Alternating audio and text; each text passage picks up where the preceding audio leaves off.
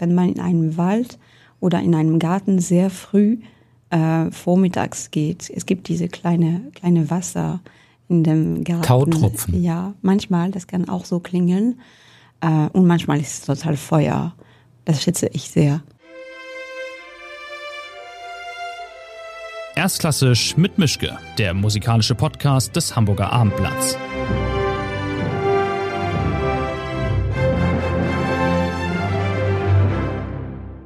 Schönen guten Tag zu einer neuen Folge. Ich bin, man hört es an der Akustik, nicht in meinem Arbeitszimmer, sondern mal wieder in der Redaktion. Ich habe einen Gast, den Sie wahrscheinlich, bestimmt, hoffentlich schon oft in der Elbphilharmonie gesehen haben auf der Bühne, aber vielleicht nicht immer gehört. Und wenn, dann war es immer was Besonderes. Sie ist Französin, sie ist aus Orléans. Sie hat in Frankreich, in Würzburg und in Hamburg studiert. Stimmt soweit? Köln. Köln, um Himmels Willen. Schon verkehrt. Na gut. Wenn ich sage, bei wem wäre schon klar, welches Instrument es nur sein kann, nämlich bei Xavier de Mestre.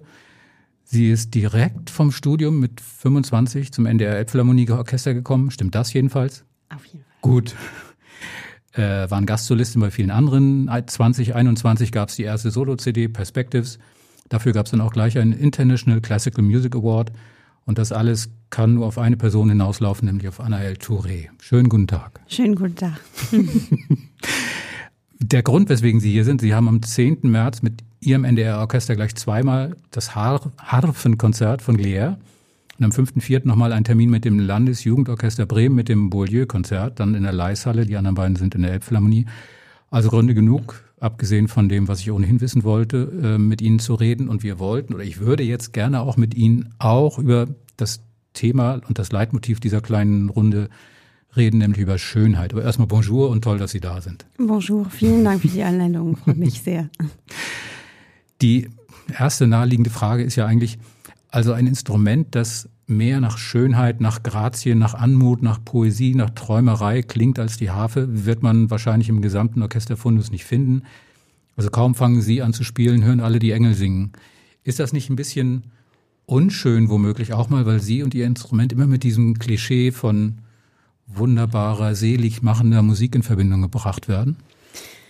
Ähm, das stimmt. Also das ist ein Instrument mit äh, viele verschiedene, also ich würde sagen Klischee, aber genau, hat man ähm, einfach Gedanke da, mit diesem Instrument und die auch wahr sind. Also Harfe gehört zwar zu, die, zu den ältesten Instrumenten. Es gab äh, Harfe schon sogar im alten Ägypten zum Beispiel. Was ich äh, faszinierend finde mit diesem Instrument, dass es hat sich die ganze Zeit äh, entwickelt. Äh, zum Beispiel äh, unter der Zeit von Marie Antoinette äh, und danach, also das modernste Instrument, das man heute kennt, äh, wurde eigentlich Anfang 20. Jahrhunderts äh, gegründet. Das ist äh, ziemlich modern. Und ähm, was mich in, sehr interessiert mit meinem Instrument, ist dass eigentlich, ich glaube, wir sind jetzt in einem sehr interessanten Zeitpunkt, weil diese Anfang 20. Jahrhunderts hat ähm, eigentlich der Interesse von viele, viele Komponisten entweckt. Äh, natürlich äh, in Frankreich zum Beispiel mit Fauré, Debussy, äh, aber danach auch, also Jolivet zum Beispiel. Äh, und jetzt äh, zeitgenössische Komponisten haben eine wirklich Interesse für die Harfe und ich glaube, das ist auch ähm, etwas, das man schätzen sollte und könnte, äh, diese, äh, auf diese Interesse zu antworten und vielleicht diese Klischee ähm, auch schätzen, weil das gehört auch von unserem Repertoire und so weiter, aber auch neue Perspektive zu öffnen, neue Blicke auf unsere Instrumente und die neue Möglichkeiten vielleicht zu unterstützen. Mhm.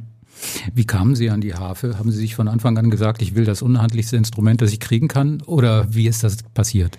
Äh, ich habe eigentlich mit vier mit Klavier angefangen. Äh, meine Eltern sind äh, beide Musiker. Und, Welche ähm, Instrumente? Mein Vater spielte also ursprünglich, äh, ursprünglich Flöte. Er dirigiert eine Musikschule jetzt. Und meine Mutter äh, war Pianistin und unterrichtet jetzt Kammermusik. Ähm, Genau, mit vier habe ich mit Klavier angefangen und mit fünf leider habe ich nicht so viele Erinnerungen, aber ich war mit meinem Vater zu einem Soloharfenkonzert und da war ich total begeistert. Und dann habe ich äh, zu die Harfe gewechselt und ich war sehr, sehr froh und glücklich, dass meine Eltern diese Wunsch begleitet haben. Aber trotzdem, also es ist ja doch kein Einstiegsinstrument, auch wenn Sie vorher schon auf dem Klavier unterwegs waren. Also Harfe muss man spielen wollen, erst recht mit fünf. Das stimmt. Deswegen sage ich gern, dass meine Eltern diese Wunsch begleiten haben, weil das war eine Herausforderung, ein kleines Abenteuer auch. Äh, es gibt viele, viele Erinnerungen äh, von Autos in Urlaub in meiner Kindheit sehr, sehr volle Autos, weil ich habe auch zwei jüngere Brüder, die auch Musik studiert haben. Ähm, genau, das, äh, das muss man wollen. Äh, aber ich sage immer zu junge, junge Leute, die heute noch äh, begeistert von der Harfe sind. Es ist alles möglich. Äh, man lernt auch, also man transportiert zum Beispiel seine Harfe gar nicht jede Woche zu seinem äh, Musikunterricht. Es gibt äh, Harfeninstrumente in der Schule, im Konservatoire und so weiter. Und genau wie für Klavier eigentlich. Man lernt sehr früh, sehr schnell auf andere Instrumente zu spielen. Die Geiger und die Pianisten, die haben hunderte, tausende von Konzerten. Sie haben vielleicht, weiß ich nicht, zwei Handvoll. Sind Sie da neidisch? Also ich habe mal nachgerechnet, Sie haben Stücke von Hindemith, von Britten, von Holliger haben Sie eingespielt. Es gibt ein Konzert, glaube ich, von Mozart, das müssen Sie sich mit einer Flöte teilen. Ansonsten ist nicht so wahnsinnig viel da. Ist gemein, oder? gemein weiß ich nicht. Ähm, ich glaube, wir haben ein äh, eigentlich sehr reiches Repertoire. Das ist natürlich eine andere sozusagen Stelle als äh, für Geiger oder Klavier natürlich. Aber wir haben, würde ich sagen, äh, vielleicht sechs, sieben große Hafenkonzerte von also Glière natürlich, Boieldieu, äh, Reinecke, Mozart natürlich, Rinastera ähm, und noch andere. Also neidig weiß ich nicht, weil es gibt eigentlich so viele Möglichkeiten. Allein in uns, unserem Repertoire, aber auch natürlich äh, Bearbeitung und so weiter. Und da ist es eigentlich unendlich Möglichkeiten, äh, Repertoire für Klavier, aber auch für Gitarre oder Cembalo. Ähm, man ist nie, äh, man hat keine Langweile, nie. Ich habe noch jede Menge wahrscheinlich aus Ihrer Sicht ziemlich dämliche Fragen zur Harfe, aber eine fällt mir gerade ein, weil ich mal öfter mit Sängern darum darüber gesprochen habe, wenn ein Tenor so eine Sopranistin im Arm hat und die singt dann, das ist tierisch laut offensichtlich. Wenn Sie Harfe spielen und auch richtig forte Harfe spielen, ist das eigentlich schon unschön laut. Sie sitzen ja mit, den, mit dem Kopf direkt am Ton sozusagen. Oder ist das alles noch okay und ertragbar? Oder müssen Sie sich selber mal bremsen, wenn es dann, keine Ahnung, wenn es Fortissimo ist und Sie denken, um Himmels Willen, ich drehe durch. Wie laut ist das denn? nee, ich mag nicht bremsen. das ist vielleicht gefährlich. Aber äh, nee, unschön laut. Ich weiß nicht, ob es machbar ist. Aber ähm, das kann, also das Instrument ist sowieso laut. Also man denkt immer, man hat, das ist vielleicht auch ein Klischee eigentlich, interessant, aber man denkt immer, oh ja, das ist schön, das klingt wie Gitarre. Aber viele Leute, die neben einer Harfe sitzen oder so, sind immer überrascht, dass es eigentlich voll Klang hat, weil es hat so einen Tisch, einen Resonanzboden und äh, das ist eigentlich extrem laut und breit. Das ist ein Klang, den ich sehr, sehr schätze. Ich liebe eigentlich mein Instrument äh, auf meinem Körper zu haben, weil man fühlt auch wirklich die Resonanzen und man ist quasi Teil von dem Instrument.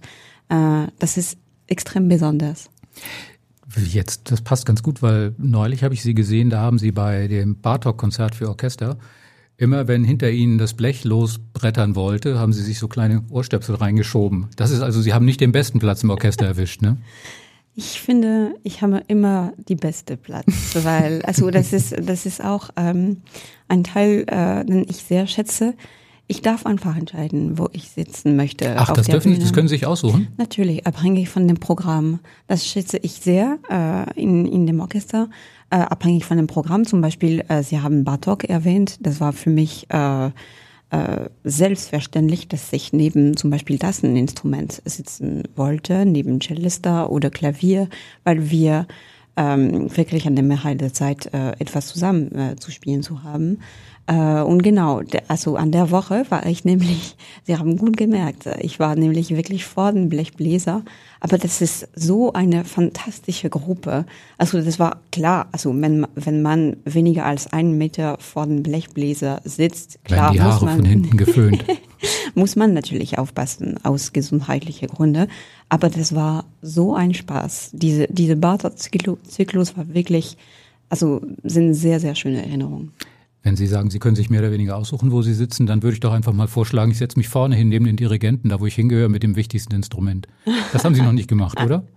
Aber das wird gleich so bald passieren. Ja, gut. ja, ja. nee, nee, aber ansonsten, ja genau. Ich darf wirklich einen Platz aussuchen, also abhängig natürlich von den äh, Möglichkeiten. Aber ähm, wenn ich zum Beispiel mehr mit äh, den ersten Violine oder mehr mit Hörner und so weiter äh, ich natürlich äh, Vorschläge machen. Wo sortieren sich eigentlich die Hafen oder Sie als Harfenistin im, in dieser Gruppendynamik im Orchester ein? Also es ist ja klassischerweise so, die Streicher reden mit den Streichern, die Bläser, die Holzbläser reden mit den Holzbläsern, die Blechbläser gehen alleine was trinken und so. Also wohin tendieren Sie so gruppendynamisch? Sind Sie eher in Richtung Streicher, in Richtung Holzbläser, Bläser oder beim Schlagwerk oder sind Hafen und Hafenistinnen oder die Menschen, die Harfe spielen, sind die eine Gruppe für sich im Orchester und wollen können mit den anderen auch gar nicht so oder ich weiß nicht, keine Ahnung, wie ist das? Also ich äh, würde nicht unbedingt im Namen von alle Harfenisten äh, im Orchester von Deutschland sprechen, aber nee, klar. nur in meinem Namen. Ähm, also ich bin zwar alleine äh, in dem Orchester, ähm, als ich angekommen bin, äh, es war so eine warme Empfang von dem ganzen Orchester. Ich habe mich sofort herzlich äh, ähm, willkommen gefühlt in alle Gruppe, bei alle Gruppe. Ich habe wirklich gefühlt, wir hatten zum Beispiel mehrere Touren. Äh, ich hatte nie das Gefühl, dass ich alleine war. Also jede Gruppe, jede, jede Musiker hat wirklich es äh, doll expressiert, dass ich, äh, ich war hier und äh, ich durfte jederzeit äh, mit alle etwas unterbringen. Und das habe ich sehr geschätzt. Und das schätze ich auch in meiner Position. Ich habe zwar keine Gruppe, aber ich sage immer, ich habe auch alle Gruppe. Mhm. Also ich bin zwar alleine, das schätze ich auch sehr manchmal, aber ich weiß, ich darf einfach zu alle gehen. Ähm, ich muss trotzdem sagen, dass ich äh, mein Probejahr mit äh, einem Pauke und Schlagzeuggruppe äh, gefeiert habe. Also mit, ich habe sehr schöne Erinnerungen. Die nächsten Nachbarn. Ganz genau. Und das schätze ich sehr, dass ich jetzt mit äh, Stefan Köllis, Thomas Schwarz und Moises Santos äh, wirklich eine sehr schöne Stimmung habe. Hm. Ich habe mal nachgeschaut bei Wikipedia, bei dem Artikel über Orléans, ihre Heimatstadt, sind sie unter den Töchtern und Söhnen der Stadt. Also da sind sie weltberühmt jetzt inzwischen. oh Gott, ja, ja, ja. Ich bin zwar in Orléans geboren äh, und äh, die ganze Zeit von meiner Mutter kommt auch von auch aus Orléans. Äh, und äh, das sind sehr schöne Erinnerungen. Das war sehr berührend, weil äh, also vor, genau vor einem Jahr habe ich dieses Klierhafen-Konzert mit dem Orchester von Orléans gespielt. Das werden sehr, sehr, sehr tolle Erinnerungen bleiben. Wenn Sie mir beschreiben müssten, wie eine Harfe klingt und das Wort himmlisch darf nicht vorkommen, was bleibt da noch übrig als Beschreibung? Ich weiß nicht eigentlich, ob himmlisch wirklich als erste Wort kommen sollte. Ähm, ich spreche immer gerne von Gefühl und es sind so viele Möglichkeiten mit der Harfe. Ich habe wirklich Gefühl manchmal von einem Wind oder einem Sturm oder ein Feuer. Ähm, Schönheit vielleicht, ihr Wort für unsere Moment, aber ähm, ja, manchmal das kann nur ein Gefühl von ähm, extrem kleine Sachen, zum Beispiel, ich weiß nicht, wie man dieses Wort, wenn man in einem Wald oder in einem Garten sehr früh äh, vormittags geht, es gibt diese kleine, kleine Wasser in dem Garten. Tautropfen. Ja, manchmal, das kann auch so klingeln. Äh, und manchmal ist es total Feuer. Das schätze ich sehr. Mhm. Okay. Jetzt kommt der Blog mit den Fragen nach dem Motto Harfe für Dummies. Also da, da müssen Sie jetzt durch. Wie viel wiegt eigentlich so eine Harfe? Ich stelle mir vor, die wiegt, keine Ahnung, so viel wie ein Kleinwagen oder ich, hab, ich weiß es nicht. Wie viel? Un ungefähr 50 Kilo. 50 Kilo. Genau. Und so der Steinway unter den Hafen, das Tollste, was man kriegen kann, was müsste ich denn dafür so ausgeben? Es gibt eigentlich äh, verschiedene Häuser, ähm, die jetzt Hafen bauen. Ich würde sagen, es gibt drei, drei große äh, Hafenhäuser in der Welt. Ähm, das ist wirklich abhängig, also das wäre mir schwierig zu sagen, das sind die besten, weil das ist wirklich abhängig von, also das ist eine Geschmackssache. Ähm, also ich spiele sehr gerne. Ich habe da auch, auch studiert auf diese Harfe. Ich spiele gerne Harfen aus USA. Die, die heißen Lion and Healy. Die kommen aus Chicago. Und äh, also ich schätze ihre Klang. Äh, das ist sehr rund, aber eigentlich auch sehr breit und sehr klar in dem äh, hohen Töne, höhen Ton. Äh, das schätze ich sehr. Und was steht da so auf dem Preisschild?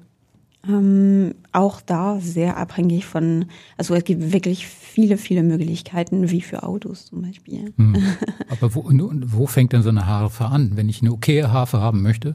Ähm, das kann, also man, man kann schon ein äh, sehr gute, also eine gute Konzertharfe kann man vielleicht mit, äh, was weiß ich, das ist mir schwierig jetzt anzuschätzen, vielleicht 10.000 okay. anfangen. Na gut, das ist genau. jedenfalls mal eine Hausnummer. Ja. Und ist das bei Hafen so wie bei Geigen? Also gibt es da diesen, diesen, äh, dieses Stradivari-Denken, je älter, desto besser? Gibt es ganz berühmte alte Hafen, hinter denen alle her sind? Oder ist eine neue, moderne, frisch gebaute Harfe aus dem Werk viel besser als all die alten Gerümpelhafen, die noch so unterwegs sind?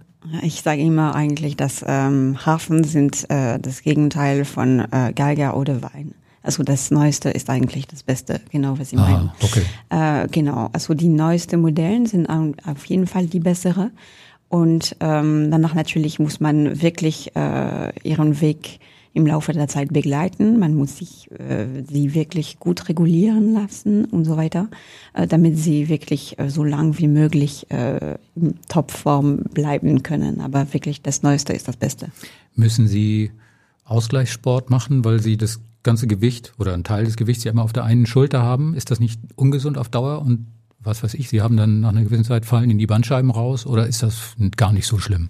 Eigentlich, man, man denkt immer, dass die Harfe auf dem Schulter steht. Äh, das ist eigentlich gar nicht der Fall. Also der, man lernt sofort äh, am Anfang, dass die Harfe erstmal auf dem Knie äh, stehen sollte und man sollte fast, fast äh, mit der Harfe ähm, nicht auf dem Schulter äh, spielen können. Ähm, aber das ist fast auch Sport. aber genau, also ich, ich glaube mehr generell, ähm, das ist wichtig für uns Musiker, dass wir trotzdem uns trainieren können, damit wir, ähm, also man muss wirklich auf den Körper aufpassen, auf jeden Fall, mhm. weil unser Körper ist wie, wie für Sportler, das sind unsere, auch ein Teil von unserem Musikinstrument.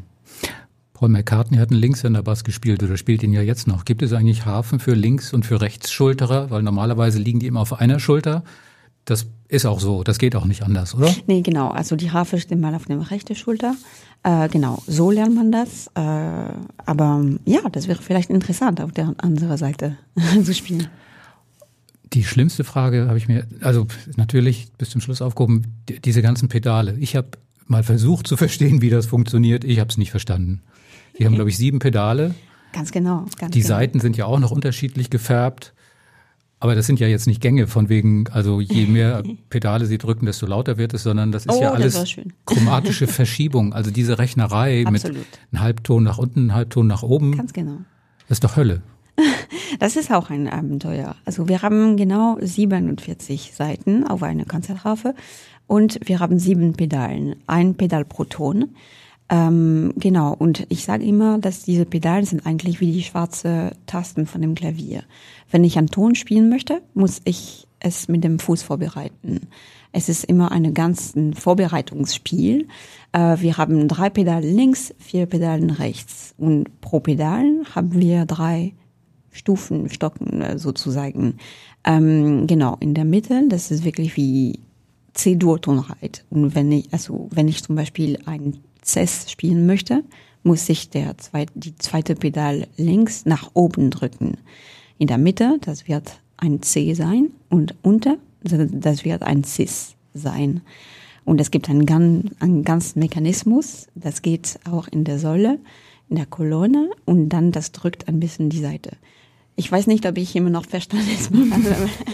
ich habe es nur so halb, aber es ist wirklich, äh, was Sie an Körperbeherrschung haben, da, haben müssen dagegen, ist ja das, was Schlagzeuger machen oder Organisten, ist ja Kinderkram dagegen.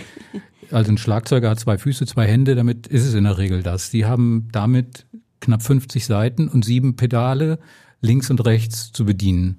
absolut. Ist, ist fürchterlich. Das ist eigentlich wie, ich sag gern, das ist eigentlich wie eine dritte Linie, weil man schreibt sich selbst äh, seine Pedalen, die man immer vorbereiten muss. Ach, da gibt's auch noch, ich kann das so oder so machen.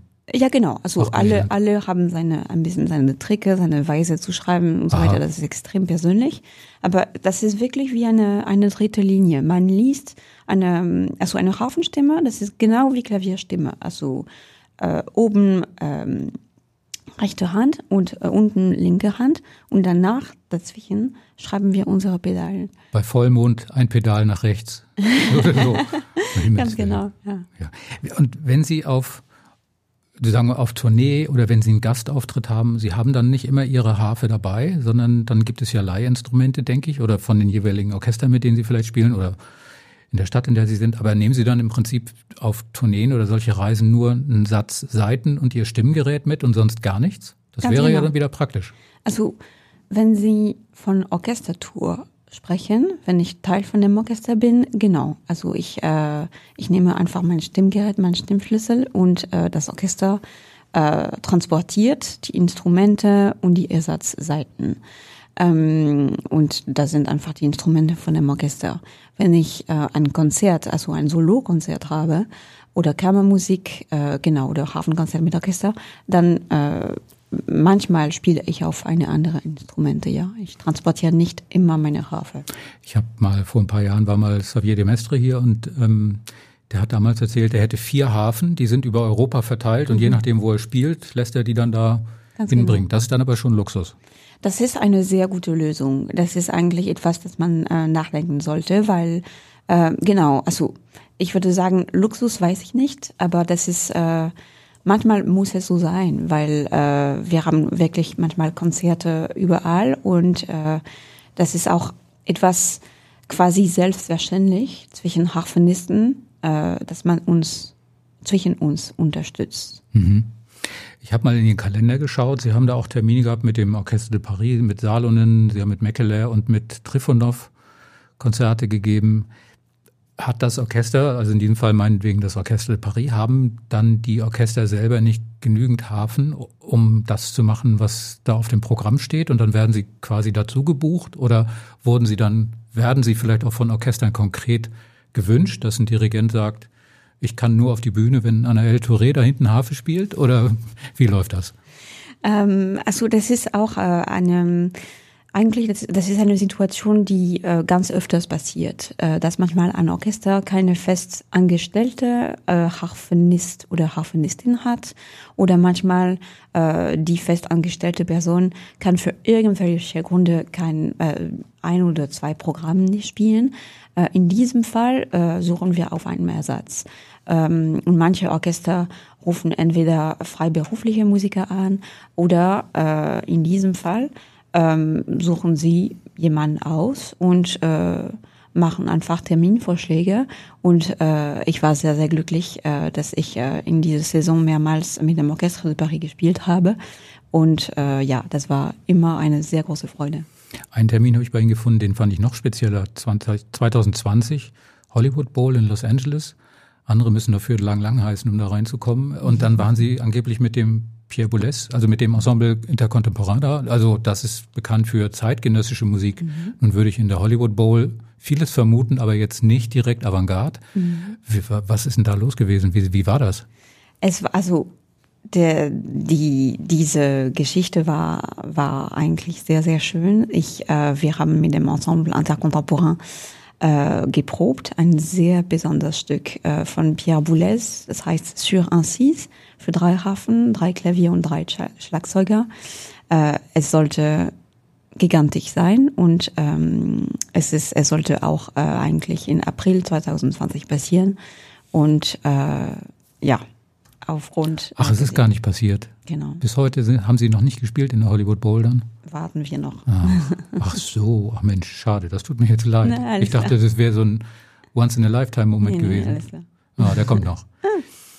Sie haben ja eigene Konzerte jetzt ja auch, also das fügt sich jetzt. Ähm, das Termin, die Konzerte am 10. März mit dem NDR-Konzert, das Glier-Konzert. Ich musste mich auch erstmal einlesen, ich habe das zwar schon mal gehört, aber Glier hat das 1938 geschrieben. Das klingt wie irgendwas aus der Schublade von Tchaikovsky, aber das ist während der Stalin-Zeit geschrieben. Das ist ein ganz spezielles und ja auch ein ganz politisches Konzert.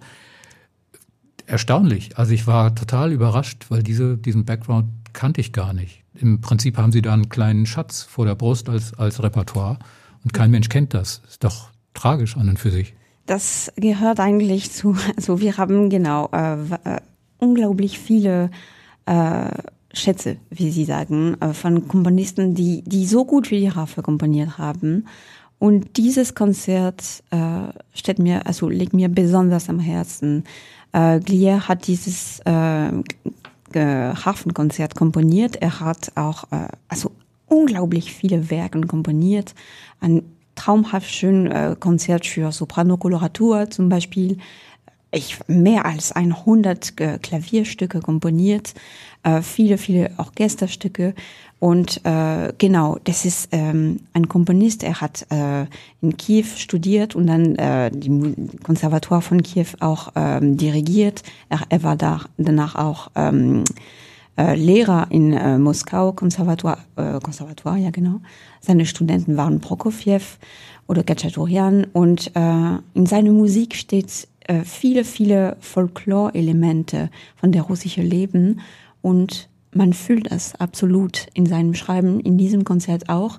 Ähm, also ich persönlich äh, sehe viele Bilder, wenn ich sein Hafenkonzert höre. Ich sehe viele extrem große Landschaften. Ich war noch nie ähm, in Russland oder, oder Ukraine oder überhaupt Osteuropa, aber ich, äh, ich sehe wirklich extrem große Landschaften mit äh, viele, vieler Seele, viele, vieles passiert in seiner Musik. Hm.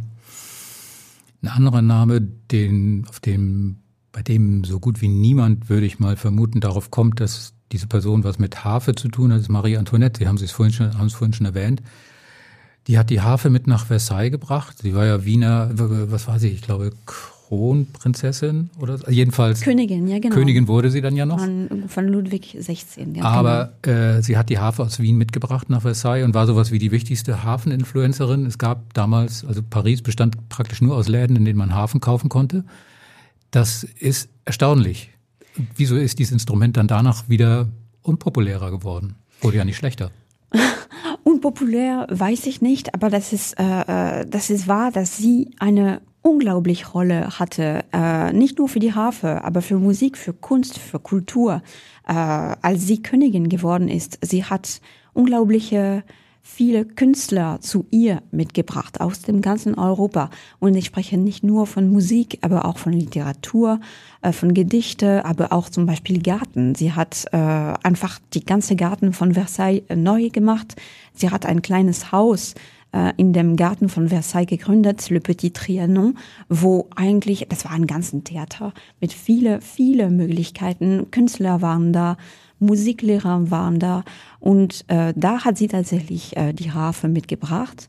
Ähm, zum Beispiel mit, also ihrem Klavierlehrer war äh, der Komponist Hermann und äh, da bin ich mir sicher, sie hat die Harfe gefunden, also entdeckt und äh, seitdem ist eigentlich dies, ich, ich glaube wirklich, diese Interesse ist eigentlich geblieben. Das ist, man denkt, also klar, wenn man immer vergleicht zu Geiger oder Klavier, das ist immer vielleicht ein bisschen mehr schüchtern, aber ähm, eigentlich die Interesse waren immer da. Wenn man denkt zum Beispiel an Josephine de Bonaparte danach, danach ähm, es war phänomenal. Die Raffe war immer da. In Salon zum Beispiel, äh, das hat im, man hat auch diese Klischee, dieses Bild von Saloninstrument, aber das ist wahr. Das war wirklich in alle Salon und äh, ja, das ist, äh, ich, ich finde immer sehr berührend zu denken, dass unserem Instrument, obwohl heute sehr modern ist, war immer unter den Augen von so vielen Menschen im Laufe der Zeit. Eine Stilrichtung, die auch nicht allen sofort einfällt, ist der Jazz. Also frühe Generation Alice Coltrane, aber jetzt auch so jemand wie Brandy Younger. Ist das Musik, mit der Sie was anfangen können oder fremdeln Sie da, weil Sie sich denken, das nein? Ähm, ich schätze sehr eigentlich Jazz äh, und ich bewundere immer die, also die Harfonisten, die Jazz spielen können. Ich muss ehrlich sagen, ich habe fast nie probiert, aber ich würde mich extrem freuen, freuen, irgendwann es anzufangen, weil wir haben wirklich so Virtuos von der Harfe in Jazz.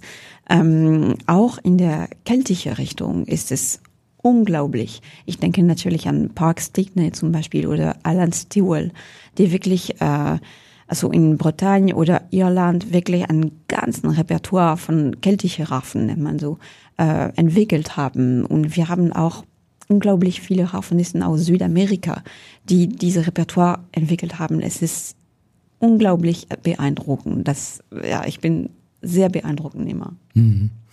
Wir haben hier immer den kleinen Fragenblock mit der Devise, die Tonleiter hat zwölf Töne und wir stellen zwölf Fragen. Sie können kurz antworten oder mit entweder oder. Ich fange einfach mal an. Forte oder Piano?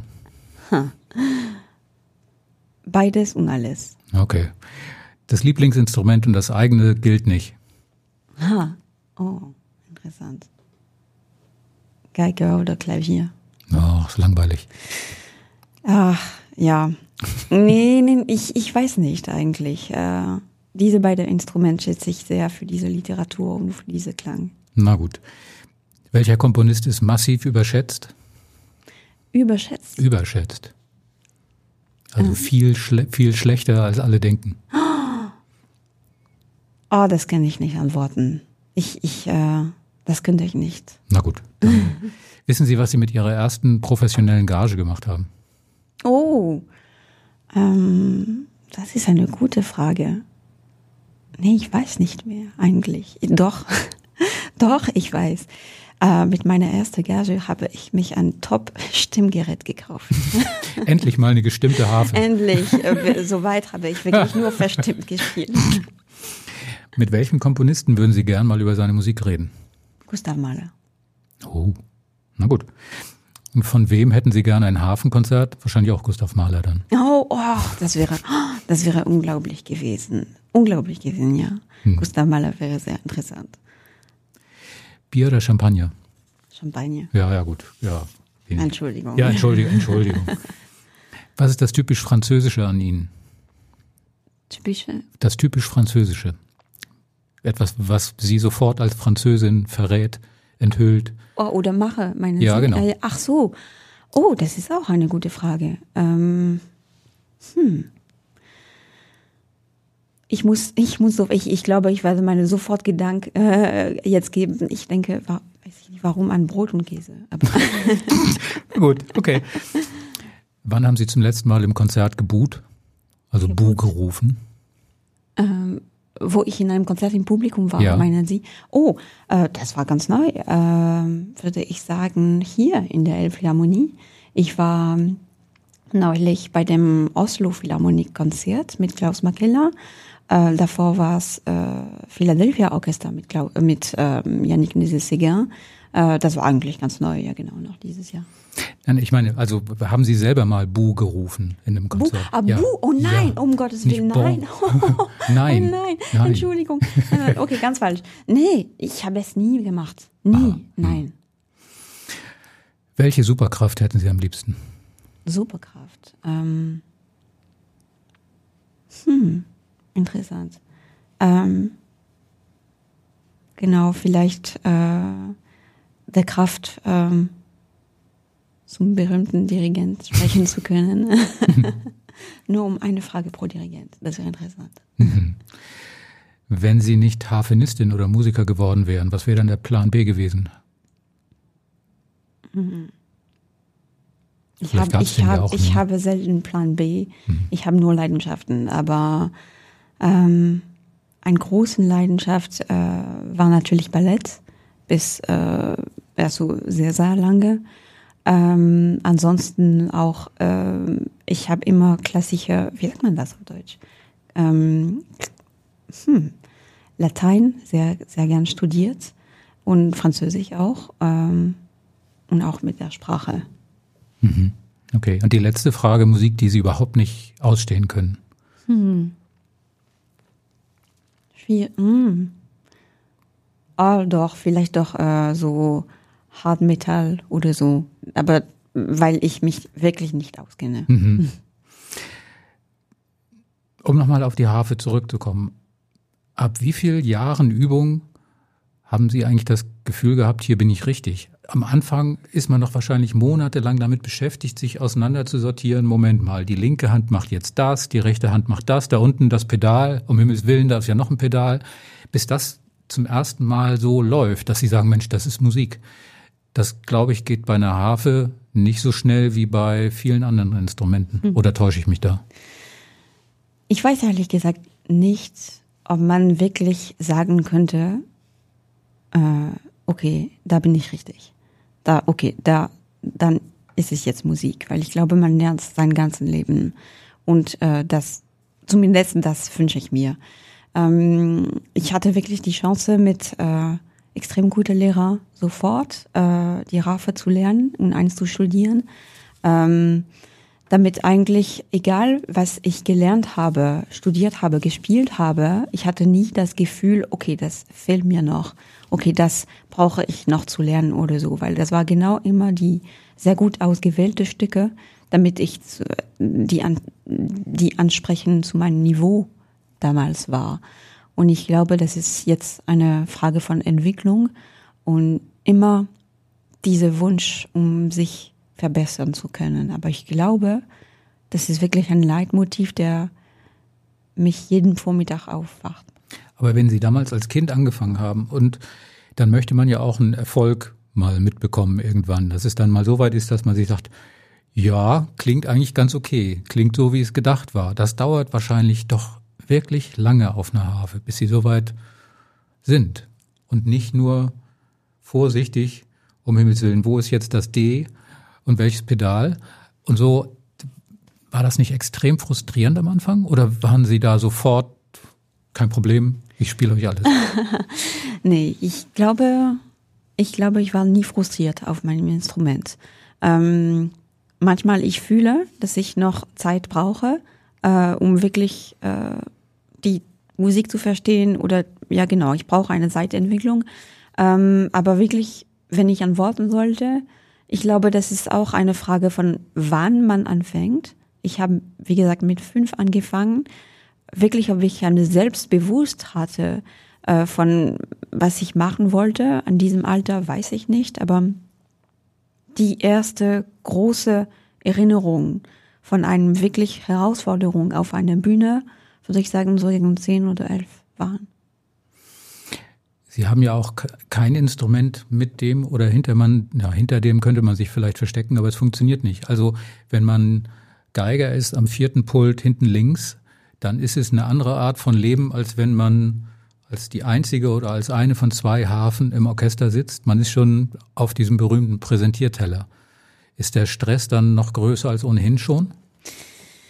Das ist eine sehr gute Frage. Ich, ähm, ich glaube wirklich, äh, die, die Schwierigkeiten sind eigentlich sehr gut in dem Orchester verteilt. Äh, weil ich bewundere immer, wie gesagt, äh, diese Streicher, die einfach zum Beispiel die ganze Zeit eine ganz gigantische Bruckner-Sinfonie spielen. Für mich ist es so ein Abenteuer, wie ein Berg zum, genau, zu laufen. Ähm, bei uns ist die Schwierigkeit wahrscheinlich anders, klar. Man ist äh, Mehrheit der Zeit allein oder zu zweit. Man wartet viel, aber man hat eine besondere Rolle. Jedes Mal, dass man spielt, jeder hört die Harfe. Ähm, man hat manchmal eine, ich mag nicht gerne dieses Wort von Begleitung Rolle. Ich, ich spreche mehr gern, also gerne von einer Unterstützung-Rolle, aber das ist auch manchmal sehr wichtig. Man unterstützt sofort plötzlich ein Soloflöte oder ein Konzertmeister-Solo und man muss einfach da sein und zeigen, ja, Sie können mich vertrauen. Ich bin mit Ihnen und äh, wir spielen zusammen. Oder manchmal, das ist wirklich eine Solo. Ähm, nach 20 Minuten warten mit kalten Händen, das ist auch eine Schwierigkeit. Ähm, man muss konzentriert bleiben. Ähm, ich würde sagen, es gibt keine größere Schwierigkeit als eine andere, aber das ist etwas ganz anderes. Hm, da wollte ich auch gerade drauf kommen, nämlich das ist ja eine Art Luxusproblem. Sie haben oft wirklich lange Pausen, wo Sie nicht spielen müssen oder spielen dürfen, wie man, man das sieht. Also in Proben und im Konzert. Im Konzert selbst, Sie können ja kein Buch rausholen, bis Sie dran sind oder so. Das stelle ich mir schwierig vor. Also auch nervlich belastend, weil wie die Kollegen im Schlagzeug, wo dann der mit der Triangel steht und schon eine halbe Stunde vorher weiß, um Himmels Willen, ich habe zwei Schläge und wenn ich die versemmel, dann war's das. Also diese Art von Konzentration obwohl man eigentlich gar nichts macht, ist womöglich anstrengender, als die ganze Zeit durchzuspielen? Obwohl eigentlich, ähm, ich glaube, es wäre mir unmöglich, diese Zeit, diese Wartezeit zum Beispiel backstage zu warten. Hm. Das wäre mir viel stressiger, als einfach auf der Bühne zu, zu sitzen. Und ja klar, man wartet sozusagen, aber ich habe nie Langeweile, weil für mich das ist Teil auch von meinem Spiel. Ich bin total, ist das Deutsch, imprägniert? Oder verstehen Sie? Ich bin total wirklich von, also ja, die, diese Musik, die die anderen spielen, ähm, also das geben sie zu mir. Und dann, ich habe immer das Gefühl, dass wenn ich wie, endlich manchmal spiele, das gebe ich endlich zurück. Es ist immer eine Geben und Zurückgeben Spiel. Das schätze ich am meisten. Hm. Sehen Sie eigentlich, dass Sie so gesehen werden? Schauen Sie ins Publikum? Sie haben ja eine Menge Zeit. Sie können sich ja umgucken. Anders als der Konzertmeister, der die ganze Zeit arbeitet, können Sie sich ja, na nicht entspannt, aber Sie können sich zurücklehnen und sagen, ja, großer Saal Elbphilharmonie. Ich guck mal, ob ich wen kenne oder so. Oder diese Art von Konzentration, da, da geht's gar nicht. Schaffe ich, äh, also persönlich, nochmal, äh, wie gesagt, ich spreche immer in meinem Namen, nicht den Namen mhm. von anderen Harfonisten, aber ähm, ich schaffe nie, zum Beispiel im Publikum zu gucken. Wirklich nie. Oder nur, wenn wir auf der Bühne kommen und danach, wenn am, am Ende, während dem Applaus. Dann natürlich. Aber sonst schaffe ich nie. Ich bin immer irgendwie konzentriert, aber das ist kein Gedanke, wo ich wirklich streng denke, du musst konzentriert bleiben. Das ist wirklich ein Teil von, von dem Konzert. Ich, ich habe eigentlich nicht, nie das Gefühl, dass ich warte. Ich bin Teil von dem Moment mit den anderen Musikern. Und auch wenn ich in dem ersten Satz gar nicht spiele, ich bin Teil von diesem ersten Satz. Sind Sie eigentlich sowas wie eine spezielle Anlaufstelle mit der Harfe für Dirigenten, weil Sie halt auch weiter rausstechen aus diesem Orchester-Tutti, dass vielleicht ein Dirigent eher mit jemandem wie Ihnen spricht, weil Sie so eine spezielle und herausgehobene Rolle haben? habe ich nicht verstanden. Also wenn, wenn, wenn ein Dirigent was möchte, mhm. redet der dann eher mit Ihnen oder eher mit der Geige hinten rechts? Mhm. Äh, weil für Sie, für den Dirigenten sind Sie wie so ein kleiner Leuchtturm. Diese Harfe guckt da so raus und wenn irgendwas nicht läuft und da, dann geht man zu denen, die man dann schneller sieht oder müssen Sie sich besonders bemerkbar machen? bei äh, Dirigenten? Also, äh, Dirigenten äh, sprechen gern zu die, also zu die Solisten generell, nicht nur an den Harfen, aber ähm, in Proben zumindest, wenn äh, der Dirigent etwas zu, zum Beispiel die Violinegruppe etwas zu sagen hat, in Mehrheit der Zeit, er spricht direkt zu dem Stimmführer. Ähm, klar, wenn er etwas zu die Harfe oder zu die Harfen äh, etwas zu sagen hat, natürlich, er spricht zu mir. Ähm, und das ist auch vollkommen äh, in Ordnung. Er sagt gern, was er möchte und äh, wir sprechen gern zusammen. Hm. Wenn Sie jetzt bei so einem Konzert ein großes Maß an, an Musik zu spielen haben. Es gibt ja Konzerte, da ist das ganze Orchester, die haben unheimlich viel zu tun, ständig zu tun. Sie haben vielleicht davon nur einen Bruchteil, aber nichtsdestotrotz gibt es da so eine Art von Austausch mit den anderen Instrumentengruppen, die dann sagen, du hast es gut, du hast jetzt nur da deine drei Stellen, wir müssen hier eine Dreiviertelstunde spielen? Oder wie läuft das innerhalb dieses Orchesters? Sind Sie da so eine Art von, haben Sie da einen Sonderstatus? Also, wie, also solche Bemerkungen habe ich zumindest nie in, in, in meinem Orchester sozusagen äh, gehört oder gefühlt, weil das schätze ich extrem äh, in dem Orchester es gibt, ich glaube wirklich diese Frage von Respekt, weil wir wissen, äh, dass wir alle ähm, unser Bestens tun möchten, äh, um jeden Tag äh, das Beste von uns geben zu können. Und äh, sie wissen, wir haben manchmal sehr verschiedene Stimmen, das ist klar, aber das heißt nicht, dass die Schwierigkeit größer oder kleiner ist. Und ähm, Genau, das ist ein Element, den ich sehr schätze in diesem Orchester. Wir respektieren einfach alle unsere Stimmen und manchmal, klar, ich habe einen Ton zu spielen, manchmal haben sie 90 Töne zu spielen. Aber manchmal dieser Ton würden sie auf keinen Fall spielen möchten, weil das ist einfach unterschiedlich. Mhm. Das kann wahrscheinlich so sein, wenn Sie jetzt diese beiden Konzerttermine haben mit dem NDR, mit den Solo-Konzerten, dass es dann extrem schwer fällt, wieder nach hinten sich ins Tutti zurückzusetzen, weil es so toll ist da vorne. Und Sie haben das so selten. Man lässt sie ja kaum nach vorne. Das ist doch gemein. Also wir haben sowieso äh, selten äh, die Möglichkeit, Hafenkonzerte zu spielen. Das ist eine tolle, tolle Gelegenheit. Ich bin so, so froh, äh, also von diesem ja, Abenteuer mit diesem Orchester. Äh, es steht zwar ein Stück äh, nach dem äh, Glierhafen-Konzert und da wird äh, die allererste Akademistin spielen. Äh, wir haben zurzeit eine Akademistin, Mitsumi, und äh, sie wird dann äh, die Hafenstimme von diesem Stück übernehmen. Das fand ich auch sehr schön, diese Brücke zwischen uns zu machen. Hm. Ja, also ich bin eigentlich durch. Ich habe jetzt eine Menge gelernt über die Harfe. Was ich vorher nicht wusste. Und äh, das mit den Pedalen finde ich immer noch bewundernswert. Also wie sie das hinbekommen, ist mir, es bleibt mir ein Rätsel, glaube ich. Aber ich bin sehr gespannt auf das Konzert oder auf die, auf die beiden Termine und kann nur hoffen, dass das jetzt dazu führt, dass sie ständig und öfter mal gefragt werden, auch mal vor dem Orchester was zu machen, nicht immer nur in Anführungszeichen irgendwo hinten rechts. Und dass das mit der Los Angeles-Geschichte bald nach, nachgeholt wird. Denn das, also das ist ja das ist ja fällig. Also wer mehr von Ihnen hören möchte, kann das tun über die Solo-CD Perspectives. Und ansonsten gibt es diese zwei Termine in der Elbphilharmonie, den einen in der Leishalle. Und äh, man kann jetzt die Harfe mit ganz anderen Augen hören und überhaupt sich sagen, was ist das tollste Instrument im Orchester? Das ist ja wohl die Harfe. also tausend Dank für diese kleine Nachhilfestunde und au revoir. Und ähm, wir sehen uns dann im, im Konzert. Vielen Dank, au revoir und merci beaucoup.